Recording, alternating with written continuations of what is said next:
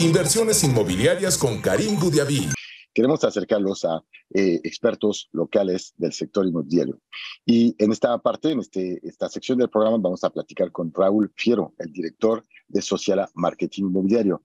Raúl es un ingeniero mexicano con una especialidad en una universidad de Australia, es la Universidad de New South Wales, y él tiene una experiencia larga en el sector inmobiliario, en, diferentes proyectos, de hecho, en diferentes continentes.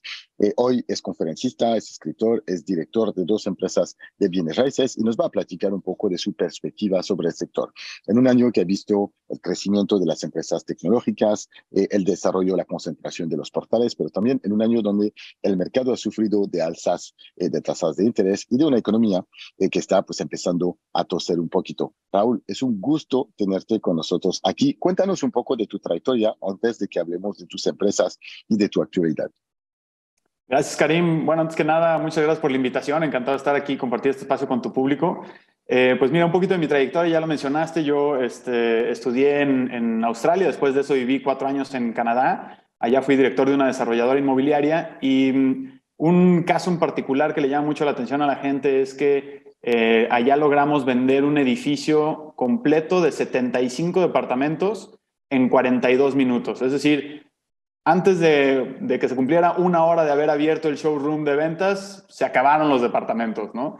Y esto eh, le llama mucho la atención a la gente y es parte de, lo que mm, he aprendido en este camino, em, que evidentemente muchas veces no podemos replicar em, cada una de las características que llevaron a ese suceso que, bueno, pues fue hasta noticia, ¿no?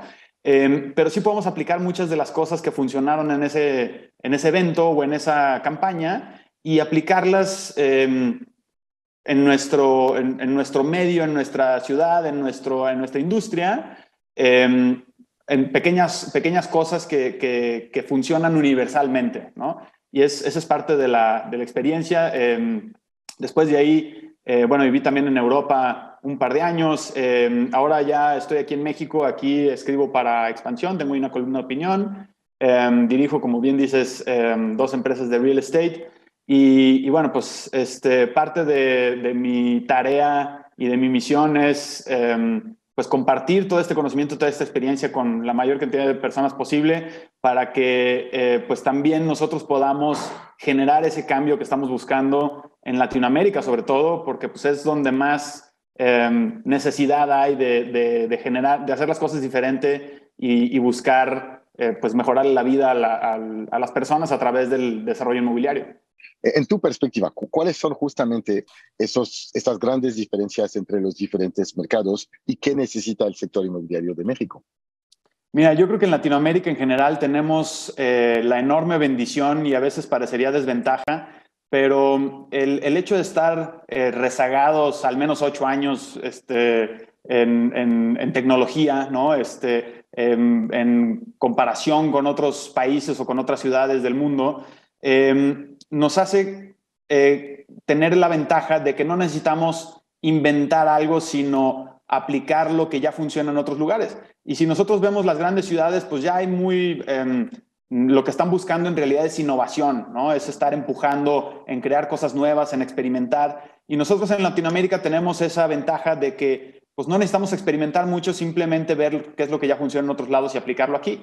Y lo mismo aplica em, para la industria inmobiliaria. Em, como tú bien sabes, el real estate es de los sectores más rezagados en tecnología em, en, todas las industrias del mundo, em, solamente detrás de gobierno. Bueno, pues gobierno ahora sí que eh, pues, en Latinoamérica está este, en pañales en cuanto a tecnología, pero la verdad es que el real estate también. Y ahorita tú mencionabas el PropTech, definitivamente es una solución, es algo que, que, que viene empujando la innovación en el sector, pero creo que en una región como Latinoamérica, donde Em, ocho de cada diez casas que se construyen eh, son autoconstrucción, es decir, las construyen las mismas familias que las habitan. Em, lejos de estar buscando innovación, em, deberíamos estar buscando inclusión y cómo hacer nosotros que, esos, esas construcciones, esa comercialización, todo eso que ahorita se hace eh, sin conocimiento o, en lo más básico del entendimiento, pues cómo llevar ese profesionalismo a, extenderlo a, todas esas áreas donde tanta necesidad existe.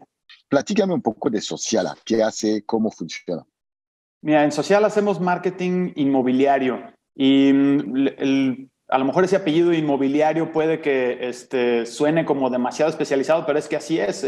Yo lo comparo mucho con los doctores, ¿no? Eh, si tú tienes un problema, eh, pues una, un dolor de cabeza, una fiebre, pues le puedes hablar a un médico general y no pasa nada. Pero cuando tienes un problema de corazón, de cerebro, algo mucho más específico, lo que tú necesitas es un especialista, no puedes ir con un médico general para eso, ¿no? Entonces, eh, pasa lo mismo en el marketing inmobiliario.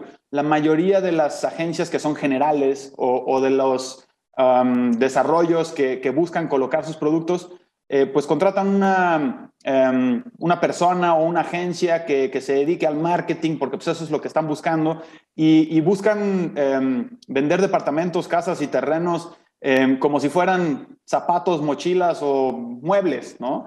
Y la realidad es que él tiene su ciencia propia y pues no es lo mismo vender unos zapatos que a lo mejor alguien va a comprar dos pares al año a una casa que a lo mejor va a comprar una sola en su vida, ¿no? Entonces el nivel de comunicación es muy diferente y por eso decidimos especializarnos en marketing inmobiliario solamente.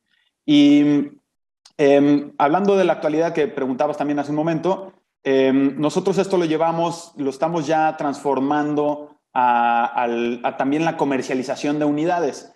Eh, por ejemplo, ahorita eh, acabamos de lanzar un edificio, aquí en, mencionabas en, que nos vimos en Guadalajara, aquí la zona em, pues más em, demandada, por así decirlo, es la colonia americana, que es la, avenida Chapultepec, ¿no?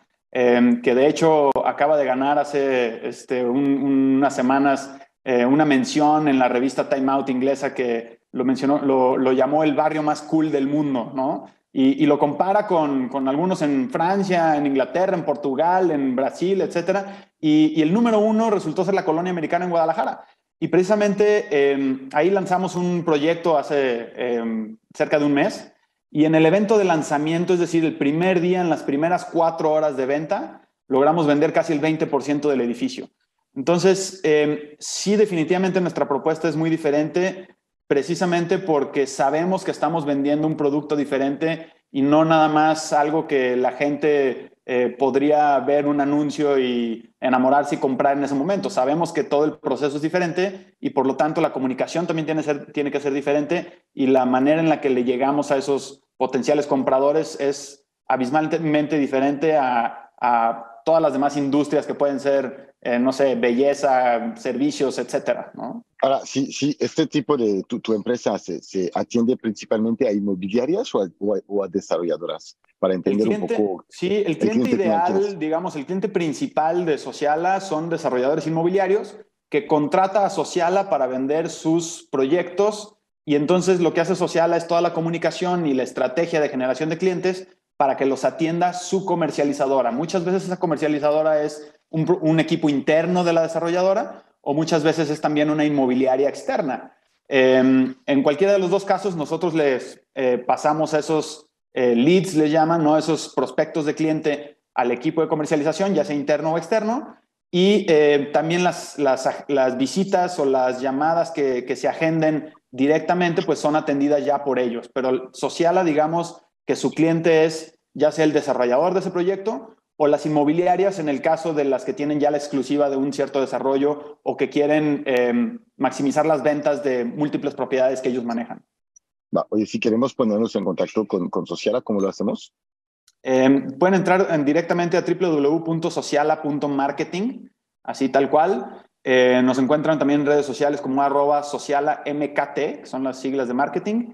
Em, y bueno, pues en cualquiera de esas dos, ahí viene una liga para agendar directamente una cita de diagnóstico. Nosotros vemos si, si el proyecto que tú tienes es eh, factible para trabajar con nosotros o no. Y a partir de ahí ya vemos los siguientes pasos para, para ver cómo podemos colaborar. Raúl Fiero, ha sido un gusto tenerte con nosotros en el programa. Recuerdo que eres el eh, director de Sociala Marketing Inmobiliario. Eh, ya hemos entendido el lado marketing, sociala.marketing, para poder encontrar la plataforma o Sociala MKT eh, en las redes sociales. Raúl, ha sido un placer. Estaremos en contacto en breve. Gracias por tu participación.